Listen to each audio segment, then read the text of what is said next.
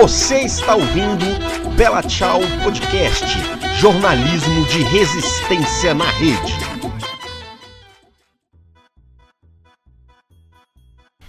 Olá, gente, bom dia, boa noite, a hora que você estiver ouvindo. Esse aqui é o Bela Tchau Podcast, mídia de resistência aí, mais uma né, das várias mídias de resistência a esse governo enquanto ainda isso é permitido, né? Meu nome é Adamar Lourenço e a gente sempre vai estar aqui discutindo alguns temas da atualidade, as últimas notícias. Fala aí, Gibran. É, saudações aí para todo mundo que está ouvindo. Um abraço aí para para você, Ademar, que está em Brasília. Eu estou no Rio.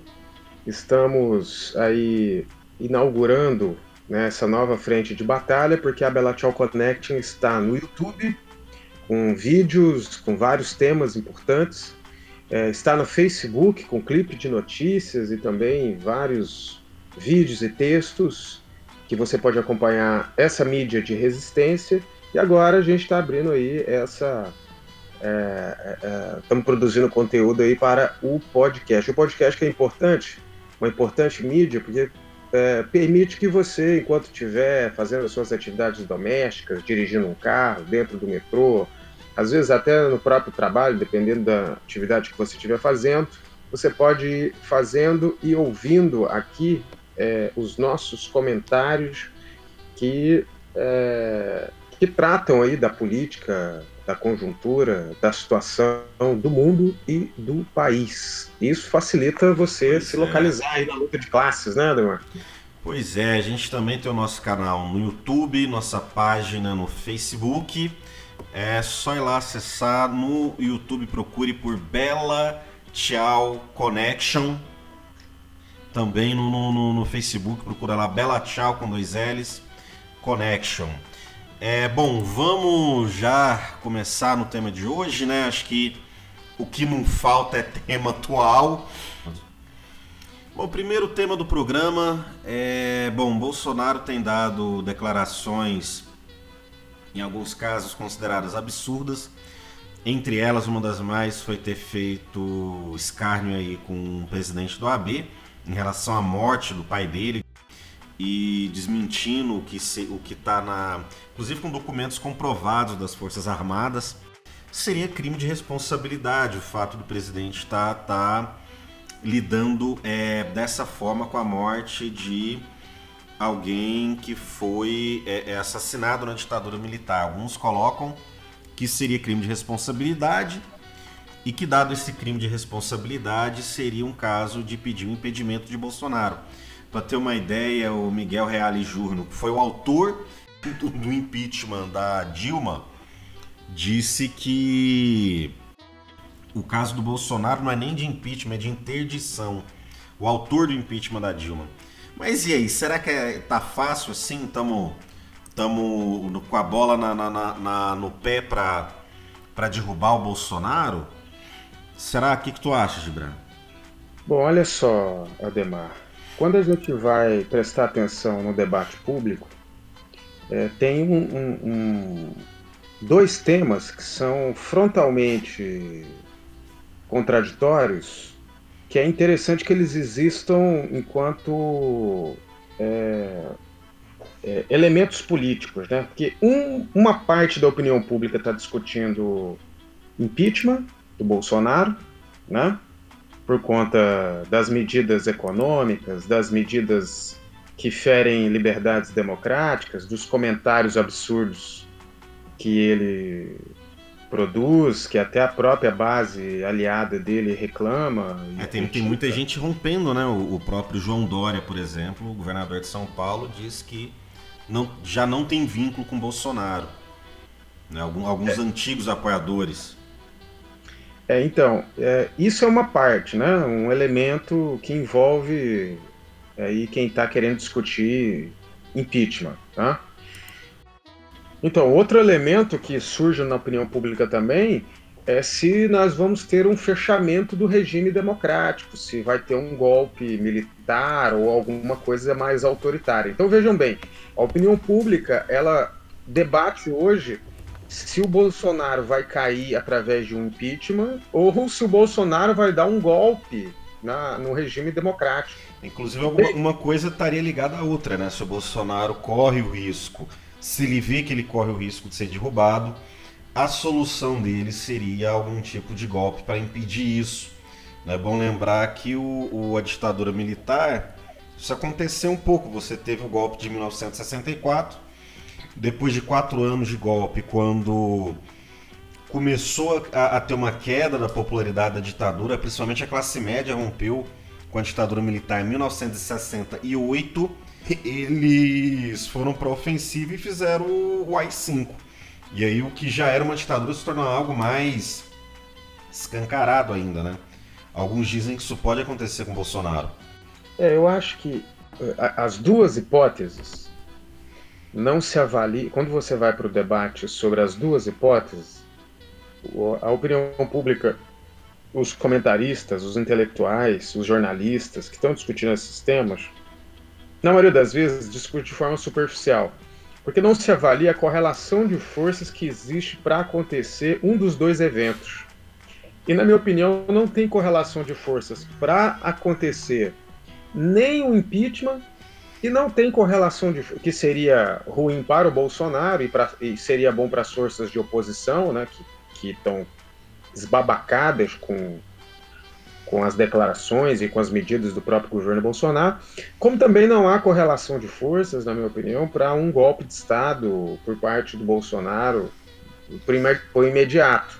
É. Agora, isso não significa que não tenha elementos que contribuam para que haja um impeachment no país ou uma derrubada do governo Bolsonaro a médio e longo prazo, como também não não invalida nós analisarmos que existe sim né, medidas é, tanto institucionais como políticas é, que vêm ameaçando a, a as gente, liberdades democráticas. A gente vê um pouco essa correlação de força, um certo equilíbrio até hoje na opinião pública. Se a gente avaliar as pesquisas de opinião pública, a gente tem um quadro em que cerca de 30% apoia o governo, ainda apoia o governo e existe um apoio muito forte, existe um apoio militante ao governo, existe um apoio ao governo que vai para a rua, existe uma parcela aí de praticamente um terço da população que tem sintonia de valores com Bolsonaro né? São, é, é, gente que não só não acha o que ele fala um absurdo, como é gente que acha certo o que ele fala. Nossa, finalmente tem alguém para falar isso.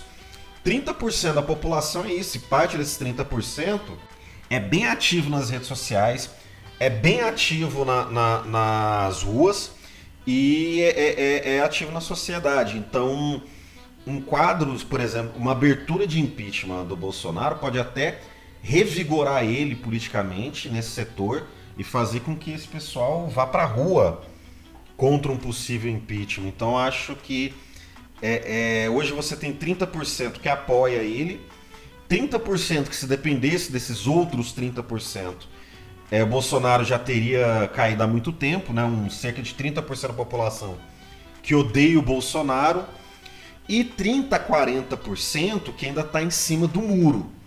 Então, se você pega na opinião pública, Bolsonaro nem tem uma base para poder avançar demais, porque ele pode ver a rejeição dele aumentar, principalmente nessa coluna do meio, que está esperando ver se alguma coisa vai dar certo. O pessoal que fala, não, ele está aí na presidência, vamos torcer para que dê certo. As pessoas têm esperança ainda que o desemprego reduza, as pessoas têm esperança que a situação econômica melhora. Então não, não há uma, uma, uma, força social capaz de derrubar o Bolsonaro e também não há é, é, é, é, uma força social capaz de dar um golpe. Primeiro que como o Bolsonaro não acho que não corre um risco tão grande, ele pretende continuar governando dentro das instituições. E se ele tentar dar um golpe, a reação também vai ser grande. Então a gente está numa situação em que não existe força demais nem para um lado e nem para um outro e essa briga ela ainda vai é, continuar acontecendo dentro do que eu vejo é isso aí, entendeu? Não, então, eu, assim, é, a, eu vejo com um grau de complexidade esse processo. Não, não é uma coisa assim, ou vai cair ou não vai, ou vai dar golpe ou não vai. o processo de análise ele é, ele é muito mais difícil de fazer. O que dá para a gente perceber é o seguinte: num, de modo geral, né, há uma correlação de forças difícil para quem está na oposição. É mais desfavorável. Está desfavorável né? para a gente, né? É, é mais desfavorável para quem é, não está gostando do governo e é contra suas medidas é, conservadoras, ultraliberais. É, nisso, em relação a esse aspecto, desde o governo Temer, desde o golpe que a Dilma tomou, essa, essa correlação de força ela já se inverteu a favor da classe dominante, do, dos grandes poderosos, dos, da banca, do, do, do, mercado financeiro, que apostaram no golpe, no Temer, e agora estão bancando o governo Bolsonaro. Então, esse é o marco geral da coisa. Só que no desenvolvimento desse processo, você tem conjunturas que às vezes são melhores para quem está na oposição, para o conjunto dos trabalhadores que estão em luta, da juventude e tal, e conjunturas que são melhores para o governo, que está querendo implementar um projeto aí que só vai beneficiar quem já ganha muito nesse país. Tá? Então, hoje por hoje, é, você tem um quadro onde eles eles que eu digo, é, essas, essa força, as forças dominantes do país têm. Os grandes empresários, os bancos. Os grandes empresários, os banqueiros, os, a turma do agronegócio, o capital estrangeiros, eles têm força para avançar no projeto deles. Isso não quer dizer que eles vão fazer tudo que eles querem, né? Porque vai ter reação. Tá, está tendo, né? Está tendo a insurgência dos trabalhadores aí. A gente viu um processo de mobilização muito grande no setor da educação no primeiro semestre, manifestações de rua que há muito tempo a gente não via, né? e, todas, e todas essas manifestações de oposição. Nós estamos vendo parte grande da população romper com o governo, ou, ou pelo menos assim, aqueles que não romperam ainda não, não estão satisfeitos, né? estão é. assim, críticos. Boa parte do pessoal que votou, é, você tem ainda os mais entusiasmados, mas que a gente vê muito é o pessoal que apoia o Bolsonaro ainda apoiar, mas não com o mesmo entusiasmo. Então, o pessoal que a gente vê que está começando a perder o entusiasmo em relação à, mudança. Né? Eu acho que não só em relação às declarações deles, as declarações do, do, do Bolsonaro e dos ministros, mas ao que é o centro da questão, que é o desemprego, né? O desemprego, eu vi ali, ele, ele reduziu 400, teve um saldo de 400 mil empregos a mais, 400 mil vagas. Só que num quadro de 13 milhões de desempregados, isso não é nada. É então, irrisório, né? não, não, não é, muda o quadro. Não muda o quadro. É, é uma pequena enxugada no gelo. E mais, esses 400 mil novos empregos são empregos precários, sem carteira assinada. Um símbolo disso, qualquer pessoa que vem em cidade grande é o pessoal que está na bicicletinha em aplicativo de, de entrega. O cara tá lá batalhando, mas está no emprego precário. A gente vê aí caso de acidente com esse pessoal, a empresa não faz nada. O sonho desse cara que está na bicicleta entregando é, é comida para nesses aplicativos, né? É ter um emprego de carteira assinada. Então, não resolveu o problema dessas 400 mil pessoas. Sabe? Mas, mas tem uma pesquisa de branca interessante pessoal ainda não vinculou o Bolsonaro ao desemprego, que ainda não tem um ano de governo. E quando o povo começar a pôr o desemprego na conta do Bolsonaro, como é que será que vai ser? É, então, é, o, o, tempo, ele é outra variante para ser avaliada, né? em qualquer processo de disputa política. Porque, é, provavelmente, a gente tem aí uma parcela muito ampla da população que não está na oposição, que não é fanático pelo Bolsonaro e que está observando. Ora aplaude o governo, ora critica, uma, uma, parte da população que, que oscila, né? e que em algum momento, dependendo da luta política, ela vai blocar nos momentos mais decisivos ou com o governo ou com a oposição. Então é, é aquele um terço que está em cima do muro, né? é um terço que fica que, em cima do muro. Essa turma é, é, é, um, é um, um, elemento determinante, porque É, e o tempo é importante para avaliar o que, que, é, o que, que essa parcela da população vai fazer.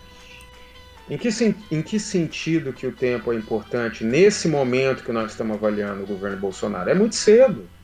Então as pessoas né, é, olham para o processo, ainda que estejam insatisfeitas, mas, mas é, existe a paciência histórica de dar um tempo.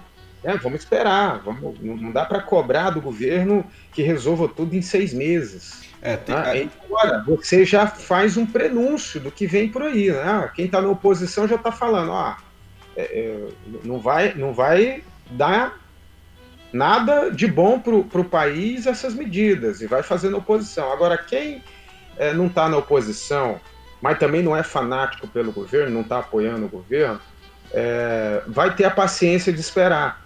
Então, esse é um elemento que quem está querendo, por exemplo, nesse momento agora, dizer que nós temos que ir com tudo pelo fora Bolsonaro e impeachment, vai bater a cara nesse muro. Não é no muro do Bolsonaro, dos 30% do Bolsonaro, vai bater com a cara no muro das pessoas que ainda querem esperar, querem, querem ver se vai ter resultado. É, Ainda não teve pesquisa, mas não dá para saber se a maioria é a favor do impeachment. Provavelmente não é. Não, e tem uma. Se você avaliar também quem está insatisfeito, não quer dizer que quem está insatisfeito, né, majoritariamente, é porque defende um programa mais à esquerda, um programa mais que dialoga mais com a oposição.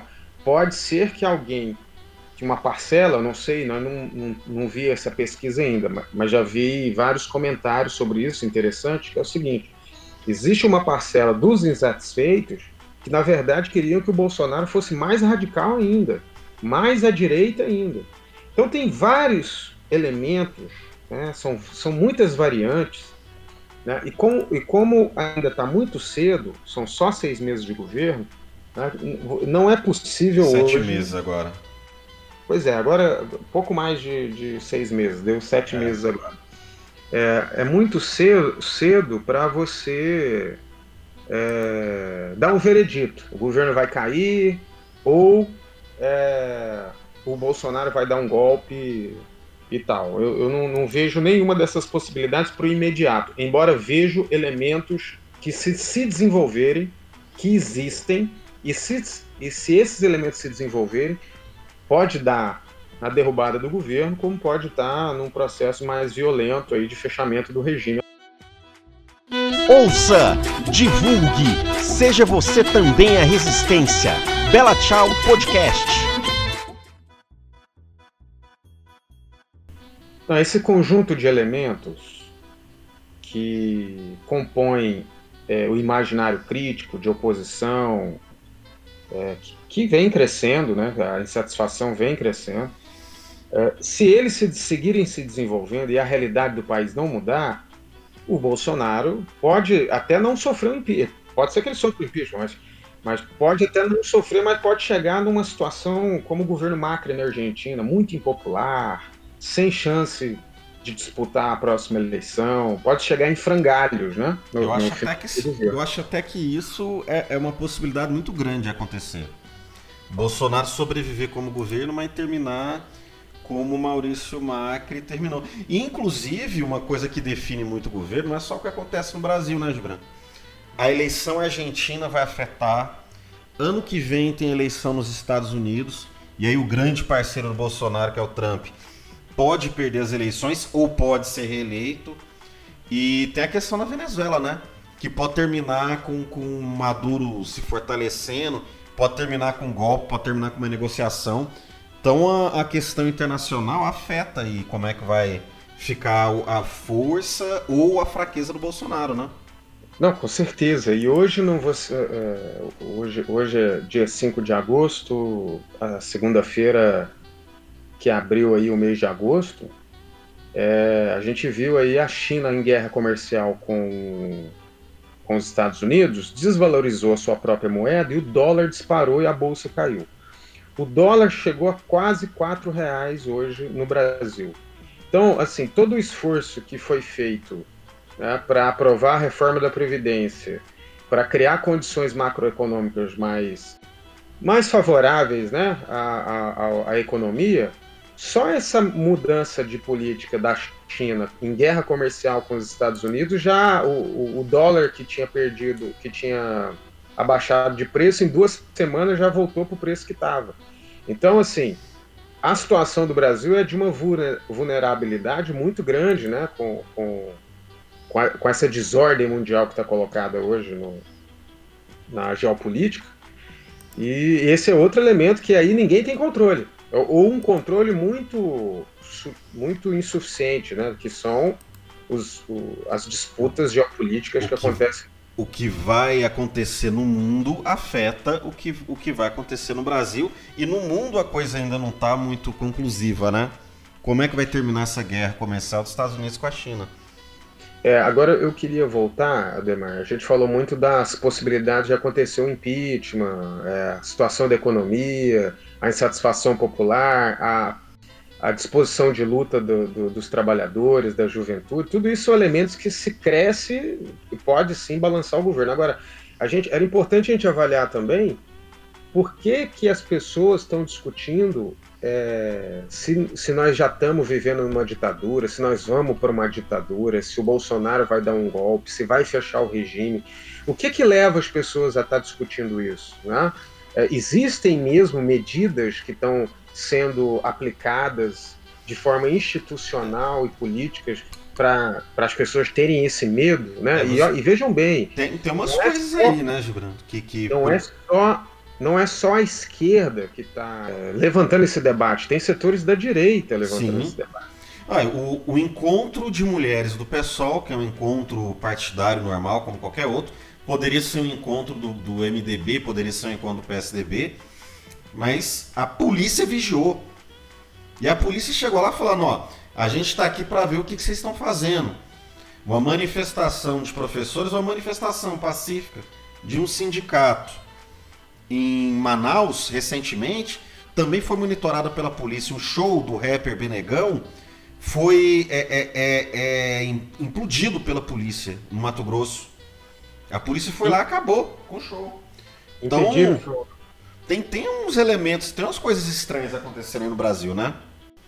A declaração do, as declarações do Bolsonaro em relação ao presidente da OAB é, foi talvez a, a declaração mais ousada e que acendeu uma luz amarela, assim, uma aten atenção. O que, que ele quer dizer com isso? Até onde vai esse governo?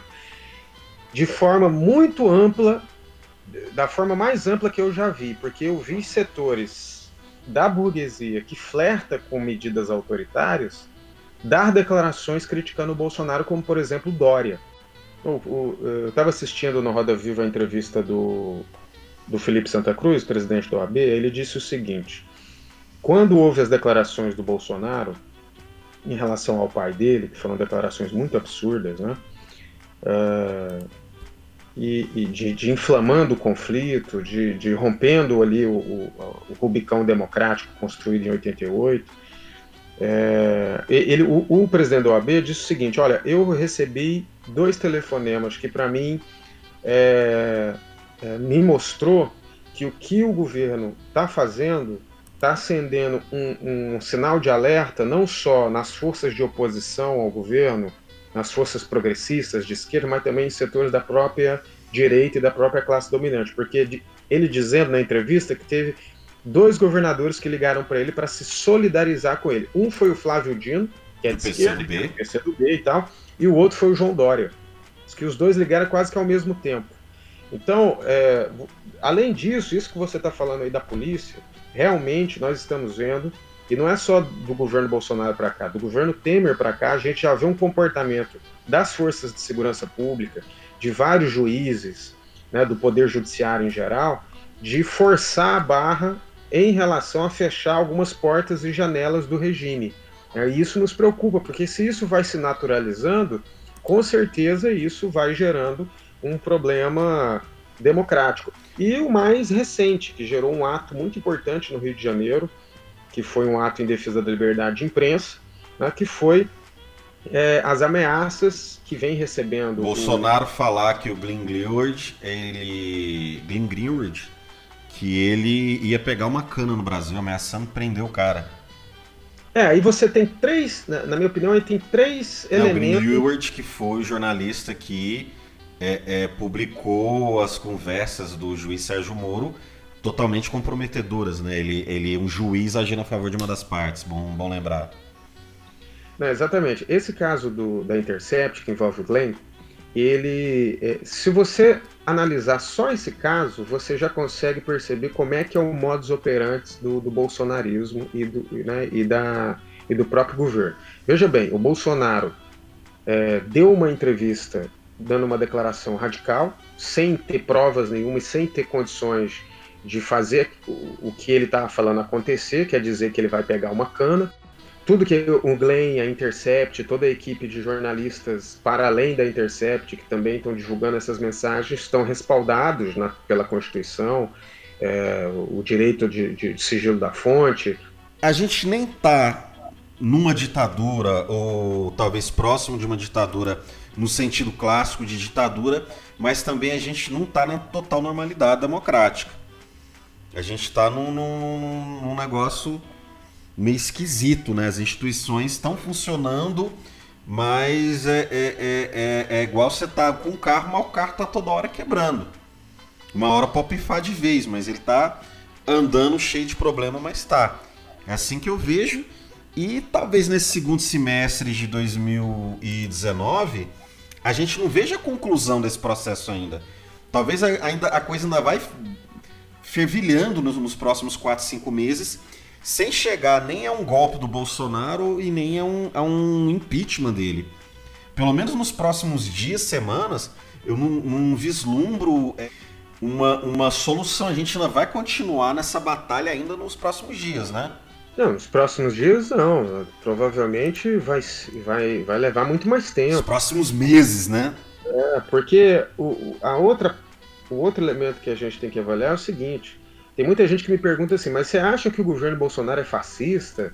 É, é, é, vai para uma ditadura? Eu acho que o governo Bolsonaro é um arco de alianças que envolve setores da direita e da extrema-direita, que uma parte do governo tem inclinações fascistas e autoritárias, ditatoriais.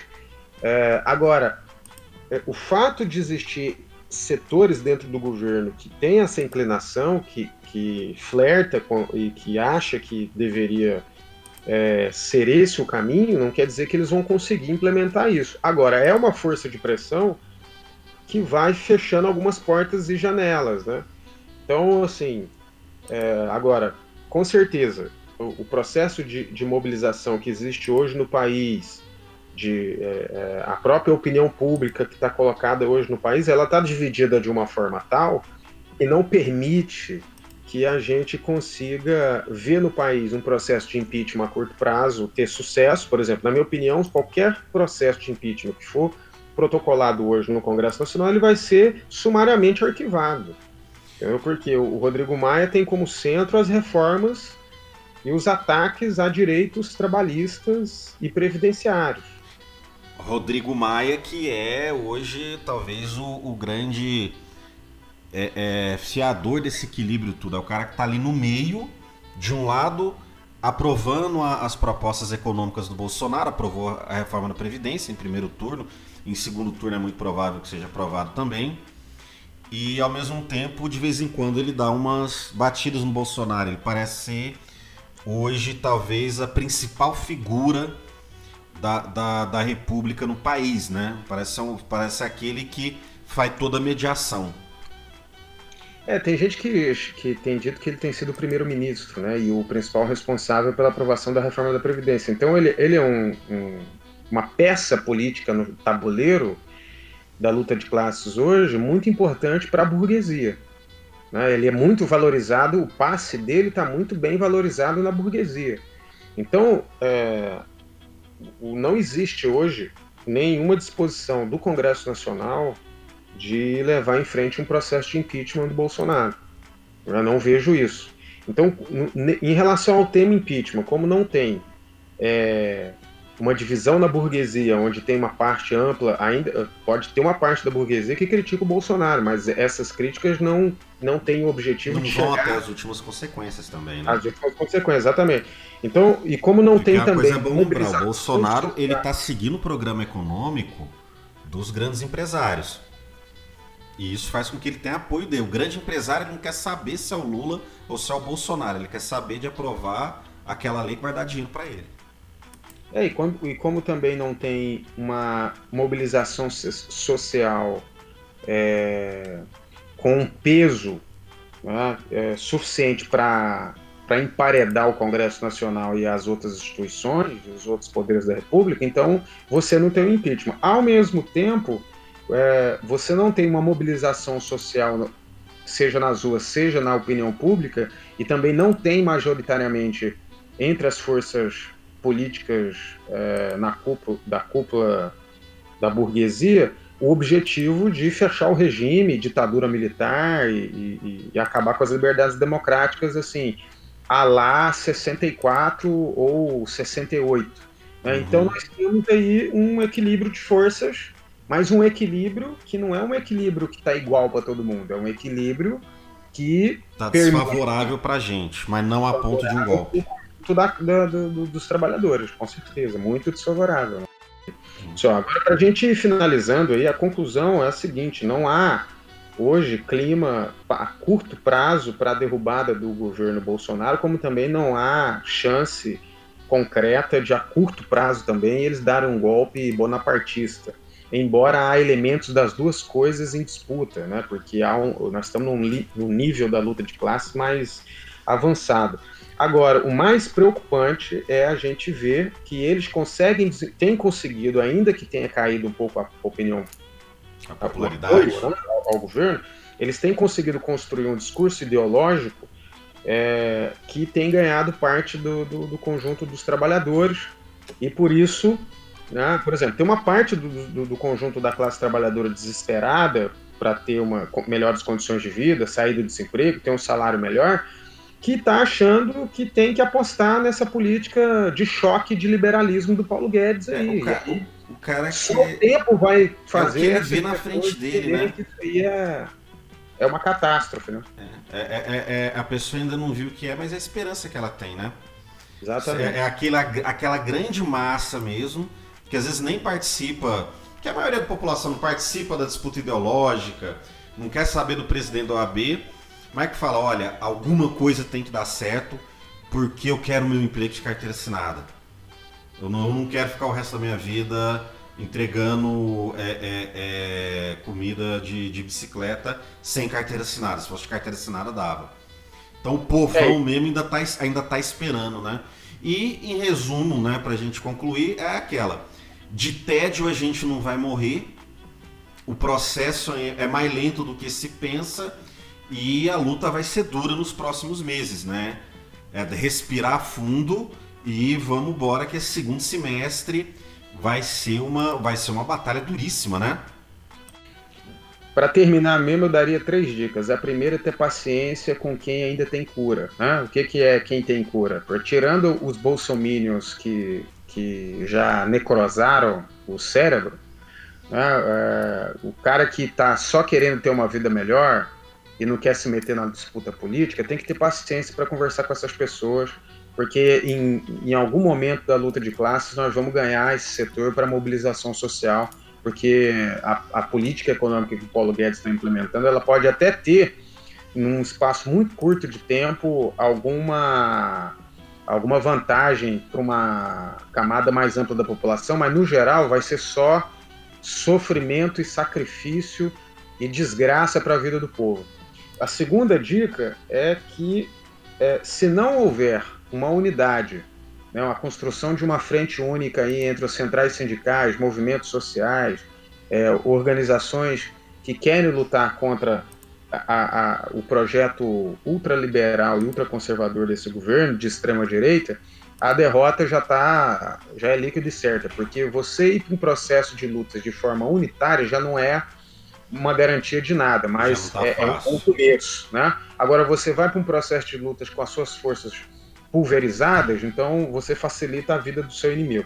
A, a, e para encerrar, é muito importante que quem está preocupado com a situação do país não fique só preocupado dentro de casa, no sofá e nas redes sociais, embora as redes sociais são muito importantes para a disputa política.